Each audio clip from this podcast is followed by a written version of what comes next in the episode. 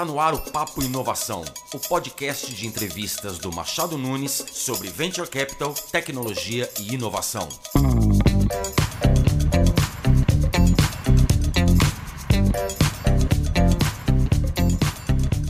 Bom, pessoal, Papo Inovação no ar e hoje a gente vai falar sobre home office, teletrabalho, trabalho remoto. Nossa convidada de hoje passou pela Votorantim, Perdigão, pela Nestlé, foi head de RH da Braskem na Europa e atualmente é Global Talent Manager da multinacional alemã Software AG, empresa com mais de 5 mil funcionários e presente em 70 países. Bom, a nossa especialista em gestão de pessoas é a Adriana De Simone. E para bater esse papo com a Adriana, a nossa também especialista do nosso time trabalhista, a sócia Daniela Bernardo. Hoje eu estou muito bem acompanhado. Oi, Lê, uma honra estar aqui com você, debatendo sobre esse tema. Vamos lá. É, não é novidade para ninguém, né? Esse tema aí do home office, a gente já tem aí, né, desde 2011, até a própria legislação falando um pouquinho sobre a possibilidade de trabalho à distância e trazendo alguns, alguns conceitos. Já faz um certo tempo que a gente ouve no mercado, né, que as empresas precisam adotar esses mecanismos, possibilitando o regime home office, onde muitas vezes as atividades são realizadas preponderantemente na empresa, mas eu também exerço as atividades da minha casa ou, como você bem disse, anywhere office, de qualquer local. Em complementação a esse tema, lá em 2017, quando a gente falou da reforma trabalhista, a gente trouxe um conceito de regime de teletrabalho. Então, a legislação veio explicando quais seriam as diretrizes para que a gente pudesse adotar esse, essa modalidade de trabalho à distância. Então, ela traz a, os conceitos de quem teria o custeio dessa infraestrutura, quem definir, definiria a responsabilidade sobre o equipamento a ser utilizado, é, como que funcionaria as regras e diretrizes, exigindo que a gente só previamente estabelecesse isso. Ah, no entanto, devido à pandemia, a gente passou a, a estabelecer novas diretrizes de modalidade de trabalho remoto, para a gente possibilitar a continuidade das relações de trabalho. E aí, né, nada mais do que contar com a nossa Adriana aí, que é um enorme prazer ter você por aqui, Adriana. Obrigada, obrigada, Daniela. Obrigada, Leandro, pelo convite e para a gente poder debater um pouco, né, como que a gente está enfrentando isso. Então aí, você, Adri, diante desse cenário, uhum. você pode contar para a gente como que, de que forma, como head de RH, vocês lidaram aí com essa situação? Quais foram as diretrizes que vocês tiveram nesse momento? É, muito, mais uma vez, muito obrigada pelo convite. É um prazer estar aqui com vocês, conversando sobre esse tema. E como você bem colocou, Daniela, já há muito tempo, né, já se falava dessa questão do home office, né? E é uma, né, sempre foi falado que é uma das grandes tendências do futuro de trabalho, mas assim, né, na prática, poucas empresas ofereciam essa modalidade, né? Não era uma, uma prática tão frequente o home office, né? E eu acho que a pandemia, ela acabou quebrando algumas barreiras culturais e tecnológicas que impediam né, a, a, adoção de uma forma mais abrangente do home office. Até porque tinha uma questão muito cultural, um mito de que, ah, se eu vou trabalhar de casa, vou trabalhar remoto, vai diminuir a produtividade, vai diminuir a eficiência, a competitividade. E a gente viu, né, mais depois de um ano trabalhando né, é, remoto, que na verdade a produtividade, em muitos casos, até aumentou, né? Então, na verdade, isso era um mito que com a pandemia isso acabou caindo por terra. É, e nesse cenário, é, as empresas tiveram que se adaptar muito rapidamente, né? É, do, saindo de um modelo presencial para um sistema praticamente né, 100% virtual. E, e eu, eu, acho que eu vou elencar alguns desafios que a gente teve é, nesse cenário como por exemplo, acho que um, um, que é muito óbvio, né, que é materiais e equipamentos, né, você garantir que, que os seus colaboradores tenham todos os equipamentos necessários para trabalhar de casa. É, eu conheço até algumas empresas que forneceram até cadeiras ergonômicas, né, para os colaboradores terem conforto e poderem trabalhar de casa de uma forma mais efetiva. É, tem uma questão também de desenvolvimento e também de implementação de ferramentas de colaboração virtual. Então, é, a, gente, a nossa empresa, por exemplo, utiliza muito Teams, mas tem empresas que utilizam Zoom, que utilizam Skype, Yammer. A gente começou a adotar uma ferramenta também de, é, de mural legal de facilitar workshops onde você tem como se fossem flip charts virtuais e você consegue facilitar é, workshops, projetos e reuniões uh, usando todo o como se você estivesse num ambiente real, mas você consegue utilizar todas as ferramentas necessárias é, para facilitar o workshop. Então, foram alguns dos desafios do ponto técnico, mas o mais importante, acho que foram desafios do ponto cultural, né? De mudança de mindset. Então, por exemplo, a, a gente, com a liderança, a gente teve que trabalhar muito próximo à liderança, porque as competências que a gente precisa hoje de um líder nesse cenário, trabalhando remoto, são diferentes, né? A gente precisa de um líder que esteja muito mais como eu vou dizer, próximo, né, virtualmente, mas que, que ajude na integração dos colaboradores, a, ajude a manter o time coeso, ajude a manter o time unido, um líder que seja muito mais coach do que um líder controlador, né? É, confiança, eu acho que é a base, né, de quando a gente está falando de um trabalho remoto. A gente precisa de líderes que deleguem e confiem no seu time, né? Ao invés de ter um líder que, né, fica aí controlando né, a hora que você entrou, a hora que você saiu do computador, não, não, é, esse sistema não funciona. Então, esse trabalho de mudança cultural, de mudança de mindset foi fundamental, né? Tanto do ponto de vista dos líderes, como do ponto de vista dos colaboradores também. Né? Flexibilidade, né? Eu acho que todo mundo vivenciou é, a gente trabalhando, é, homeschooling, eu tenho um filho pequeno, é, em casa o tempo todo. Então, assim, essa flexibilidade de você poder ajustar os seus horários, né, é, junto com a liderança, foi fundamental, né?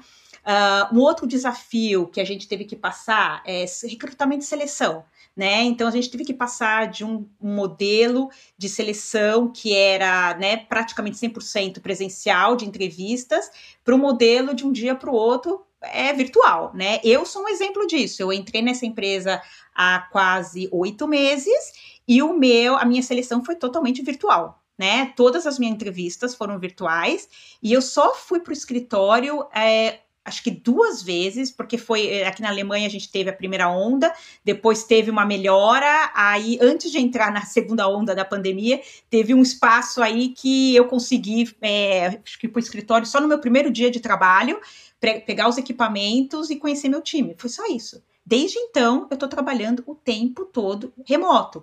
Então, tem um desafio aí de como você faz o onboard né, dos novos colaboradores, né? E, e eu acho que, de novo, você ter um, uma empresa e líderes que, que estejam junto com você, que te ajude nessa integração, que proporcionem ferramentas e proporcione um ambiente de trabalho onde que você não se sinta sozinho, isolado, né? É, não é ideal você fazer um board de candidatos e você, é, completamente virtual, mas eu posso dizer, aí eu sou um exemplo que funcionou, né? Na, na medida, assim, dentro da realidade possível, funcionou, funcionou muito bem. É claro que seria se fosse possível, né, ter um, eu, eu poder ir para o escritório, conhecer meus colegas de perto e me integrar, seria o ideal. Mas no ambiente que a gente tem hoje em dia, foi possível fazer e foi melhor do que a gente esperava, né? Eu acho que o resultado foi melhor do que a gente esperava. Mas teve que ter uma agilidade da empresa é, muito grande de conseguir se adaptar num cenário como esse de uma forma tão rápida. Além disso, como você colocou, também tem questões também de, de, segurança do trabalho, de compliance, de ambiente que a gente teve que também se adaptar muito rápido. É, e aqui eu acho que o segredo é quando você está trabalhando numa empresa global, você até pode ter diretrizes globais, mas é muito importante respeitar a cultura local, respeitar as legislações locais, respeitar os regulamentos locais. Então, a, mesmo que a empresa dê algumas diretrizes, no nosso caso, é, gerais né, para trabalho remoto. É, foi muito assim de cada região, cada país olhar a sua necessidade e olhar a situação que estava né, na, na pandemia, uh, olhar a legislação local para saber de como que se adaptar, né? É o que a gente fala, né? Não tem one size fits all, né? Então você precisa se adaptar dentro das realidades de cada país, né? E eu acho que é uma, é uma jornada, né, Daniela? Eu acho que a gente está aprendendo todos os dias, né? Então ainda a gente é um desafio atrás do outro, mas a gente vai tentando viver um dia após o outro e tentando superar os desafios. Mas acho que de uma forma geral, é, acho que muitas empresas, acho que a maioria delas conseguiram se adaptar muito rapidamente no cenário que a gente se encontrava. Adriana, muito legal, né? Eu acho que eu vou puxar o gancho aí do que você falou, né? É, muita, muito se discutia, né, que como que a gente ia lidar com esse trabalho remoto sem a forma presencial e o resultado não fosse o mesmo, né? Então, uhum. Então, puxando isso, eu queria saber essas ferramentas, né? Que vocês utilizaram algum tipo de ferramenta para que esse gestor pudesse fazer o acompanhamento dessas atividades é, desses colaboradores deles? Olha, ferramentas assim de que você. É, as ferramentas que a gente tem é de ajudar na colaboração, né, dos, do, dos funcionários, entende? Como, como a gente falou, a gente implementou o mural, a gente implementou na, na nossa universidade corporativa uma série de plataformas é, de treinamento, mesmo desenvolvimento de liderança, todos virtuais. A gente teve que adaptar muito rapidamente os treinamentos que a gente tinha presencial para virtual. E a, o acompanhamento que o líder e o, e, o, e o funcionário eles têm, a gente tem os né, os nossas plataformas e a, os nossos de acompanhamento, só que a diferença é que ao invés de ser feitas essas reuniões de feedback ou de follow-up, que normalmente são mensais ou bimestrais, presenciais, eles foram se adaptados para o modelo virtual, né?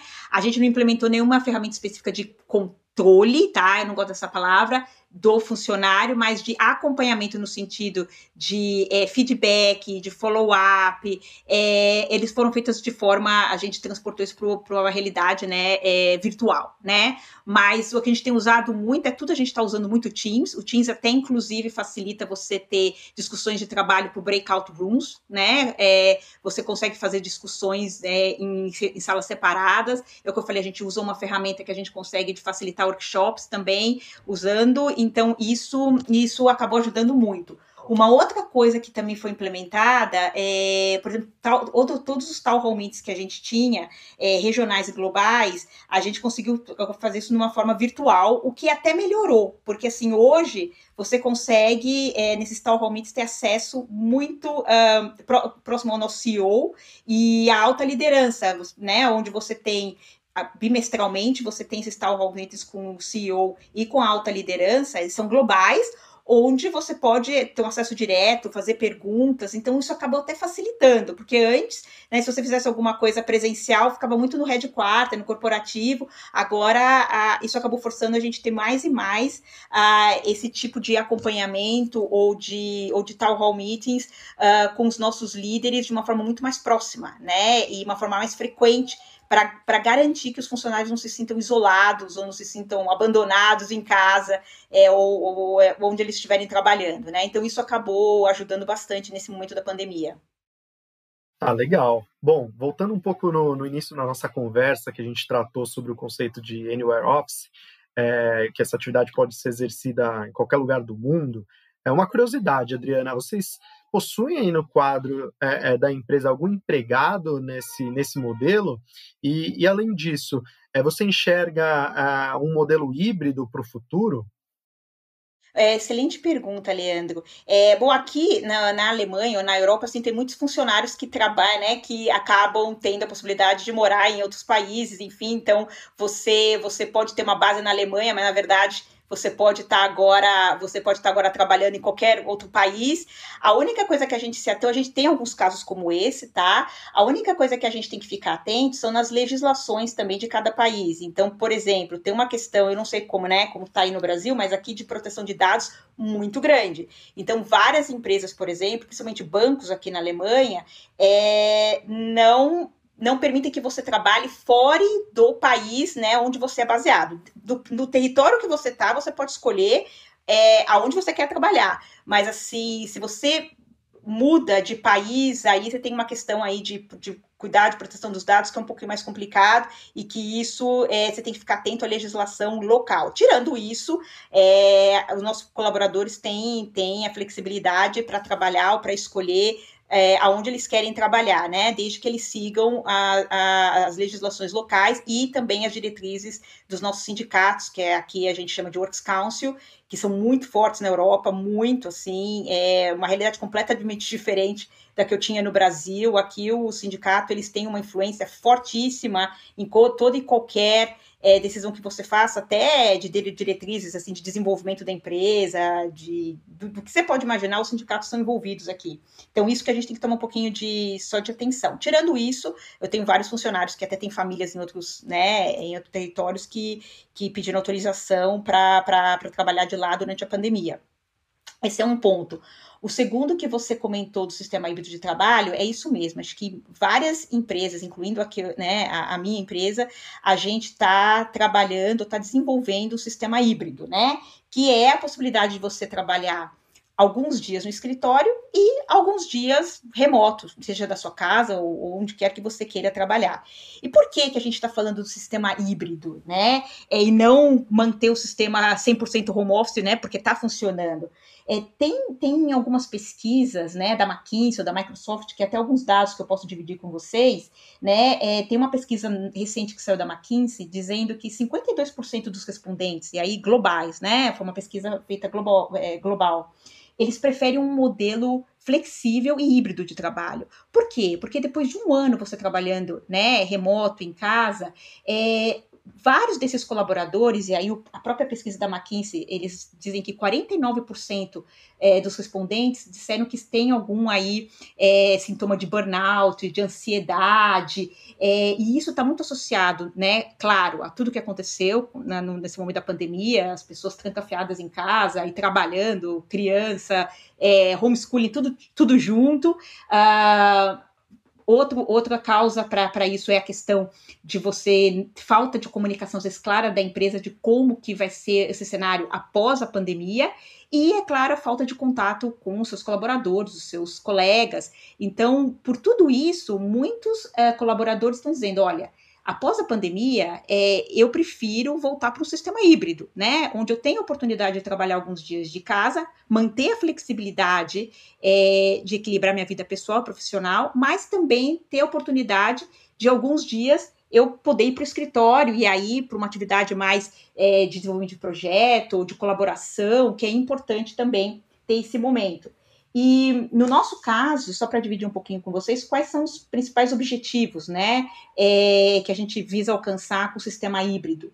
O primeiro é atração e retenção de talentos. Eu acho que a, a, própria Daniela já comentou isso no começo. Isso virou, hoje é uma questão assim: olha, se você não oferece, as empresas não oferecerem é, após a pandemia, essa flexibilidade de trabalho, pelo menos alguns dias de casa, eu vou repensar, né? Se eu, se eu vou ficar nessa empresa é, e se eu tiver uma própria posição de trabalho. A, antes da pandemia, né? Acho que muita gente não colocava isso no checklist. Ah, se essa empresa não oferecer home office, eu, eu não vou considerar. Não, muita gente nem pensava nisso hoje é um fator é, competitivo, é um, é um diferencial para atração e retenção de talentos. Se eu não oferecer um sistema flexível de trabalho, eu vou repensar se eu quero trabalhar naquela, nessa empresa ou não, né? Inclusive tem um dado da Microsoft, uma pesquisa que a Microsoft fez esse ano, é, dizendo que 41% da, da, da global, né, dos respondentes dessa pesquisa disseram que eles vão considerar né, se eles vão ficar na, na, empresa que eles estão, se a empresa, depois da pandemia, não ofereceu né, um sistema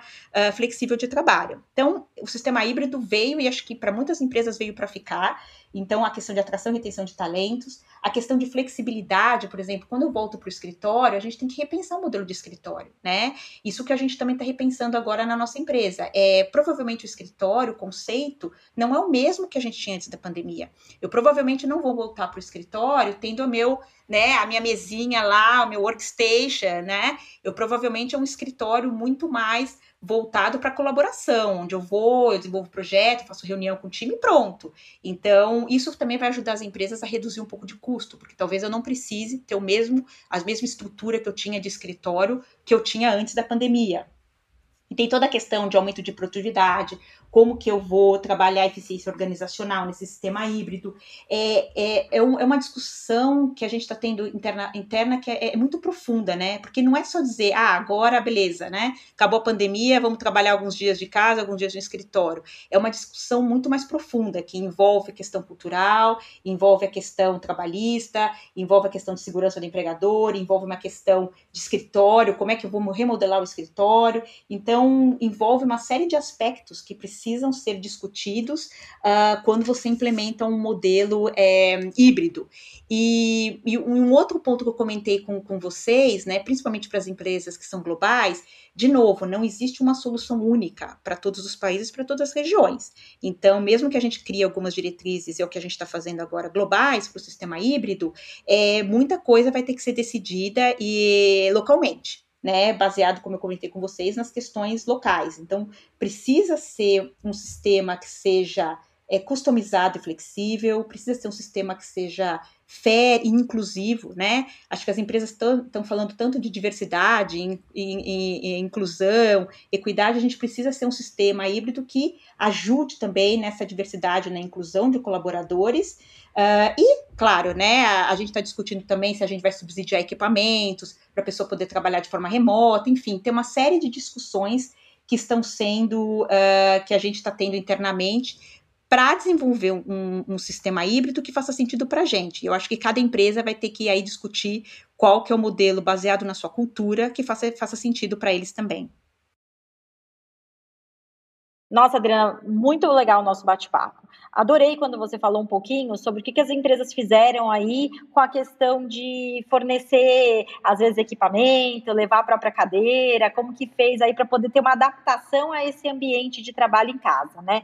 Queria saber um pouquinho de você, quais foram as medidas adotadas em relação ao meio ambiente? E puxando um gancho também, você falou muito aí de uma forma global, né? Então eu tenho aí vários países, cada um se adaptando com essa forma aí de trabalho remoto, né? De uma de acordo com a sua necessidade. Você podia falar um pouquinho da sua experiência? Se teve mais dificuldade em alguns países do que em outros? Como que a gente é, lidou aí com esse dia a dia?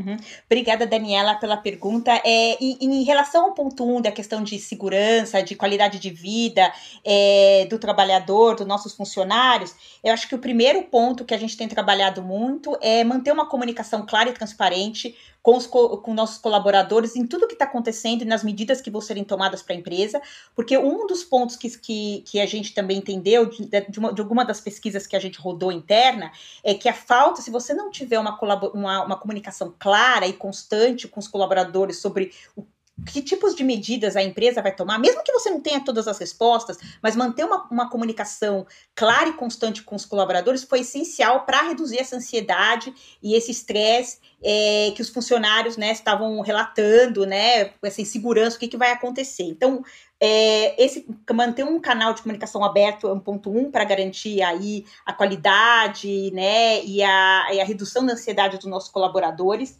Criar, é, acho que é, políticas, guidelines claros, né? E isso vai ser uma coisa que a gente está desenvolvendo agora para o futuro, depois da pandemia, é, dizendo exatamente como que a gente vai trabalhar após aí a, a após aí a pandemia. A gente já está fazendo esses canais com os nossos de discussão com os nossos, com os nossos colaboradores, inclusive a gente está incluindo eles na discussão, né? No modelo, a gente está usando o modelo Agile para decidir, para definir o sistema híbrido e, e envolvê-los na discussão e na decisão. Então, criando guidelines claros, acho que isso também ajuda. E uma, acho que dois pontos que eu vou ressaltar nessa questão de qualidade de vida dos nossos colaboradores de saúde. Um, que é a cultura da empresa e a atitude da nossa alta liderança, de dizer que, olha, você está trabalhando de casa, mas não é para ficar conectado o tempo inteiro vai relaxar, você precisa ter, passar tempo com a sua família, você precisa é, ter, fazer seus breaks, como você faria se você estivesse no escritório. E essa postura da empresa de comunicar isso frequentemente, a alta liderança comunicar isso frequentemente, isso ajuda muito, né? E, e também ter o, o, essa alta liderança, os nossos líderes precisam atuar como modelos, né? Não adianta ele falar isso e depois ficar te mandando e-mail no final de semana achando que você está conectado, que você está em casa e, e, e tem que responder. Então, Acho que essa consistência, né, também é muito importante. E um, um, um, outro ponto também que a gente implementou na empresa são uma série de atividades de bem-estar para os nossos colaboradores. Então, a gente implementou é, a quarta-feira wellness, né, que acontece a cada dois, três meses, onde a gente tem palestras, a gente tem treinamentos de yoga, de meditação, a gente disponibilizou o Headspace, esse app Headspace para os nossos colaboradores que quiserem né, adquirir é, é, o, o, app para que eles possam ficar, porque isso ajuda também né, para o bem-estar dos colaboradores. A gente tem a cada, a cada é, não toda segunda-feira, mas é, a cada duas semanas, uma segunda-feira que a gente chama free meetings, onde os colaboradores é, eles trabalham, mas assim sem reuniões para eles focarem em desenvolvimento de projetos, é, inovação, né? Porque a gente fica uma reunião atrás da outra, então isso ajuda a reduzir um pouco a fadiga e o estresse dos nossos colaboradores. Então são algumas das medidas que a gente está tá implementando para ajudar na qualidade e no bem-estar dos nossos funcionários mas ressaltando que a cultura e a atitude da liderança é o mais importante. E em relação à segunda pergunta, é, se a gente viu alguma diferença nessa implementação da, da, do home office nos diferentes países, eu posso te falar da, da experiência que eu tenho nesses oito meses na, na, na, empresa. A maioria das, dos países, do, dos continentes, das regiões se adaptaram muito bem né? Eu acho que alguns países que têm essa questão mais, né, como a gente, né, os latinos, de essa questão de conexão, de estar mais junto, é, é, eu acho que sofreu um pouco mais, né, do que talvez os países da, da, da Europa, que tem um outro tipo de comunicação, mas, assim, de uma forma geral, eu posso dizer que estou bastante surpresa que a maioria dos países se adaptaram muito bem a essa realidade virtual. Bom, Adriana, foi muito legal aqui os insights que você trouxe aqui para o Papo Inovação. E eu queria agradecer essas duas craques aqui, é, tanto você quanto a Dani. Oi, gente, obrigada, Leandro, obrigada, Daniela. Adorei o bate-papo com vocês. Obrigada mesmo pela oportunidade. Eu que agradeço, Adriana. Foi uma honra esse bate-papo aqui. Lê, muito obrigada. Eu acho muito legal o Papo Inovação, porque mostra aí, desconstrói essa ideia de que o direito é uma coisa chata, né? A gente está aí na realidade do dia a dia. Muito obrigada. É isso aí, a ideia é exatamente essa e não percam os próximos, pessoal. Papo Inovação.